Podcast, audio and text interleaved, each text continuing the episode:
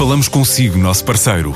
No mundo dos negócios, a transação de imóveis, equipamentos industriais, arte e navios é garantida pela experiência de profissionais, com solidez, rigor e isenção.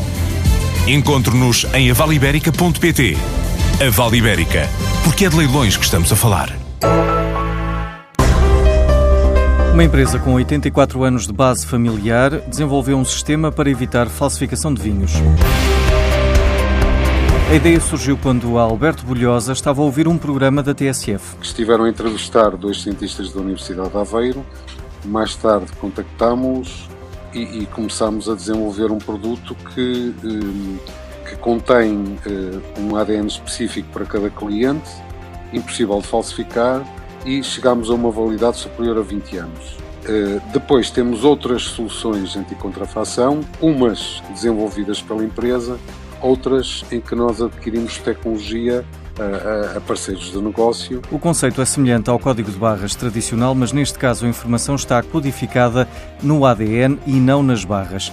Mas a Bolhosas também desenvolve tiras para detectar cannabis e outros estupefacientes e as soluções estão espalhadas por todo o mundo. Estes produtos, além de serem transversais, tentamos sempre eh, diversificar o nosso risco e, são produtos que podem ser vendidos para todo o mundo. Portanto, se precisar de uma destas soluções, eh, a necessidade pode aparecer no Sudeste Asiático, nos Estados Unidos, na Europa, em Portugal. E é a partir de Oliveira do Hospital que a Engine consegue detectar avarias em motores e transformadores de infraestruturas industriais, como centrais nucleares, petroquímicas e elétricas, recebeu um milhão de euros da EDP Ventures e prepara-se para entrar na Alemanha e na Índia.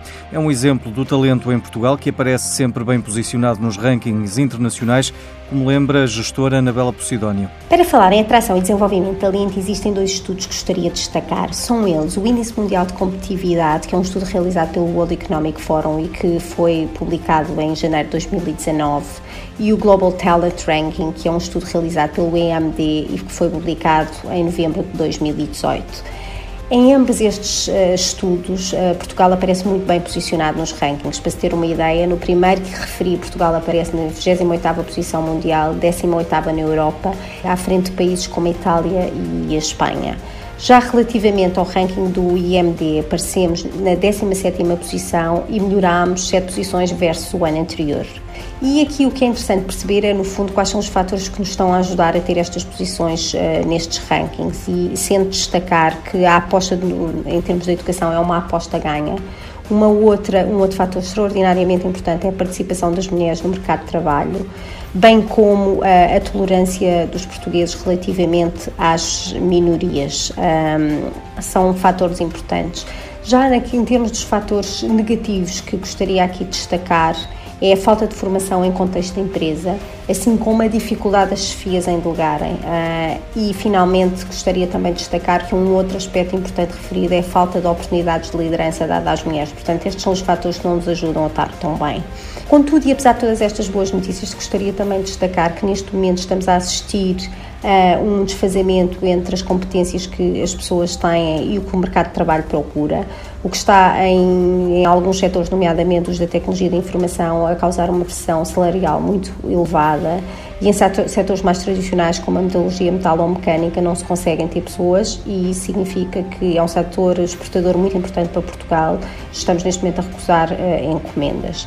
Assim, em termos de conclusão, o que é importante referir é que as, as notícias são boas, mas, no entanto, existem alguns indicadores que terão que ser trabalhados se quisermos manter estas posições sustentáveis no ranking. O alerta da gestora Anabela Posidónio numa altura em que Portugal tenta atrair e fixar talento.